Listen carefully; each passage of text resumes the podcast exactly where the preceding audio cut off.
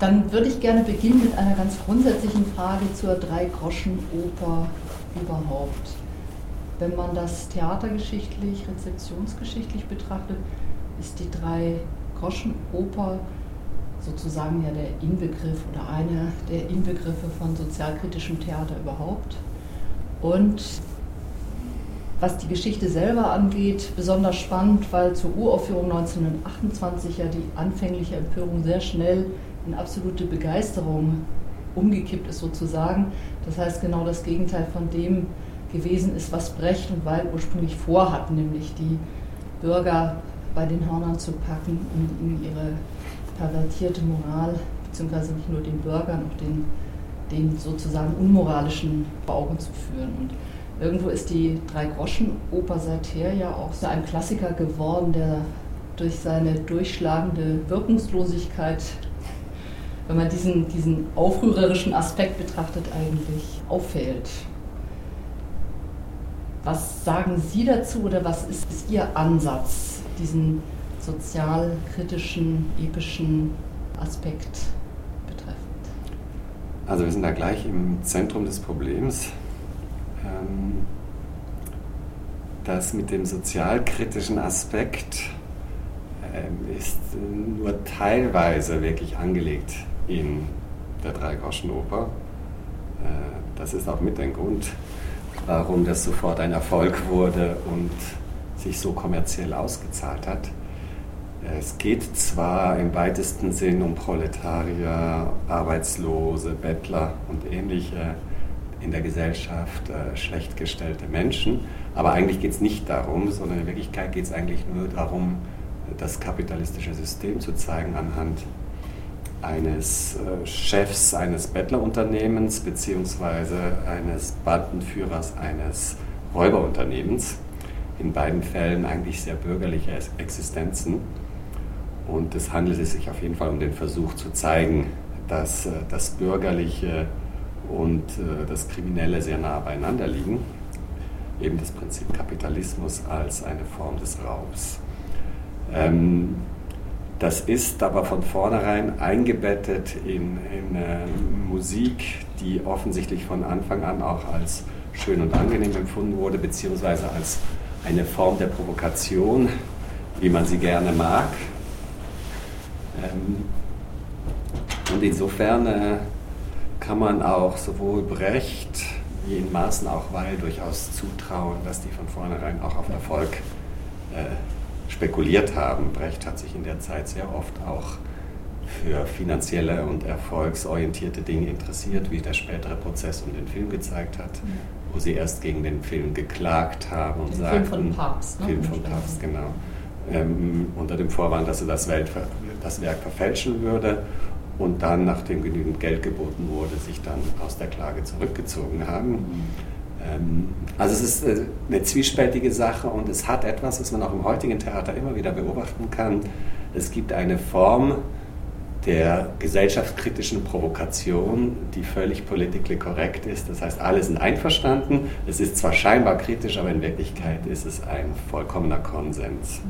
Und das deshalb sagte ich, sind, wir gleich im Zentrum des Problems, führte dann dazu, dass das im Grunde eine Operette geworden ist in der Rezeption und keinen Menschen in irgendeiner Art und Weise hinterm Ofen vorlockt oder berührt. Und das ist natürlich etwas, was mich langweilt. Ja. Ähm, Trotzdem haben Sie sich bereit erklärt, die drei Groschen Opern hier in Hamburg zu inszenieren. Ja, es ist auch interessant. Ich habe die mehrfach auch hier in Hamburg schon abgelehnt gehabt ähm, und habe mich jetzt irgendwie auf die Herausforderung eingelassen ähm, und versuche aber natürlich zu überlegen, wo kriege ich dieses Werk relevant, heute relevant. Ähm, man könnte meinen, dass man das vielleicht irgendwo tun kann, indem man eben den sozialkritischen Aspekt modernisiert, Harz, harzferiert, würde ich das jetzt mal nennen. Ähm, aber das äh, ist ein Trugschluss. Dann würde man sozusagen nur die Oberfläche der Oberflächlichkeit ein neues Gewand anlegen. Und deshalb versuche ich genau den umgekehrten Weg. Das heißt, äh, wir überlegen uns, was sind eigentlich tiefere Anliegen von Brecht. Wir haben uns ganz stark jetzt von Anfang an der Proben, den Proben auch nicht nur am Stück selber, sondern auch an Brechts Lyrik orientiert. da in der Zeit Brecht noch gar kein wirklich politisch handelnder Mensch, denken vielleicht schon, aber handeln nur in Maßen war, eigentlich erst in der Kritik, in der linken Kritik an der Dreigroschenoper sich gewandelt hat und von dort an versucht hat, das Werk zu verändern. Mhm. Ab dann gibt es auch diese große Prozessgeschichte zwischen Weil und Brecht, die nicht mehr einverstanden waren und so weiter.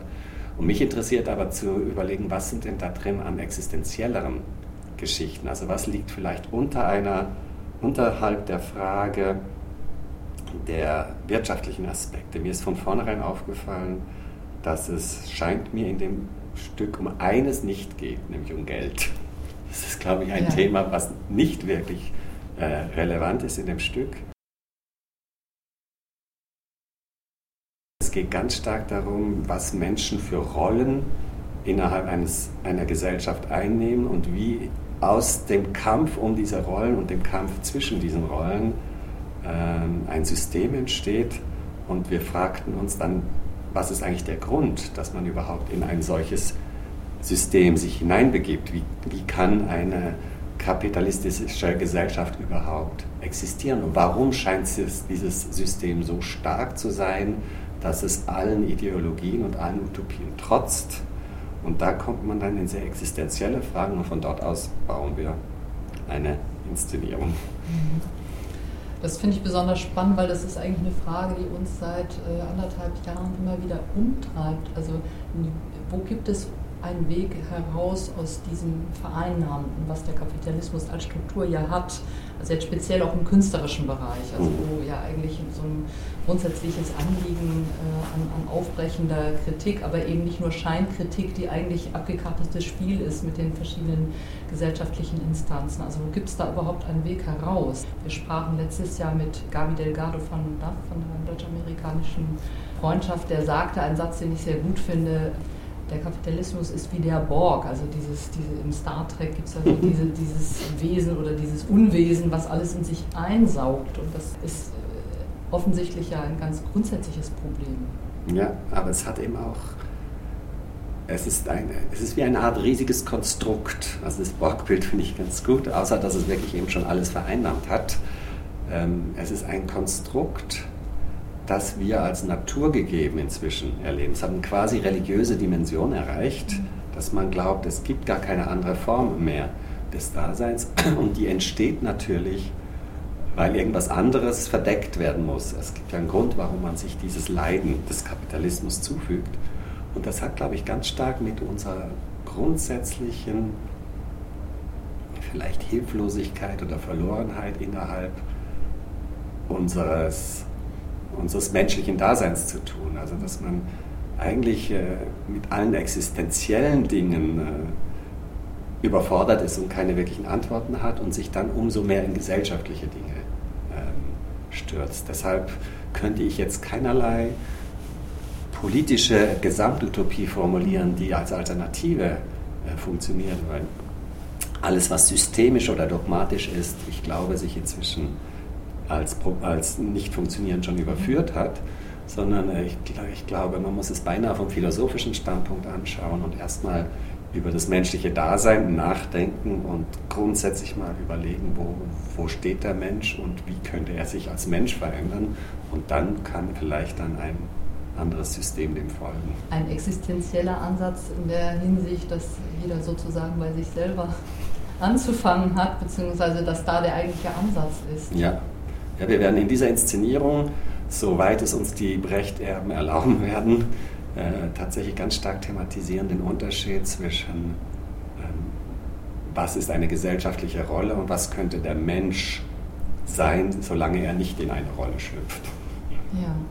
Ich habe mir gestern nochmal Lotte Linia äh, angesehen, alte Aufnahmen, und zwar filmische Aufnahmen, also nicht nur Höraufnahmen, die mich nochmal von neuem regelrecht umgehauen haben, weil da eine unglaubliche Menschlichkeit ist ein dummes, abgegriffenes Wort, aber so eine, so eine Zärtlichkeit, so, ein, so ein Bedürfnis nach Liebe herüberkommt, also speziell in, in diesen feineren, leiseren äh, Liedern. Das ist mir aufgefallen, weil das wird ja oft sehr reißerisch interpretiert, wie oft ist das neu gesungen worden. Aber wenn man auf diese ganz alten Aufnahmen zurückgreift, Ist das so ein Aspekt, der vielleicht auch ein bisschen untergeht und in die Richtung dessen gehen könnte, was Sie gerade so angedeutet haben? Ja, da ist sogar, das ist eine richtige Beobachtung. Es geht sogar noch weiter. Die Musik ähm, ist, ist reicher und komplexer, als man sie von der Hörerfahrung her äh, zu kennen glaubt,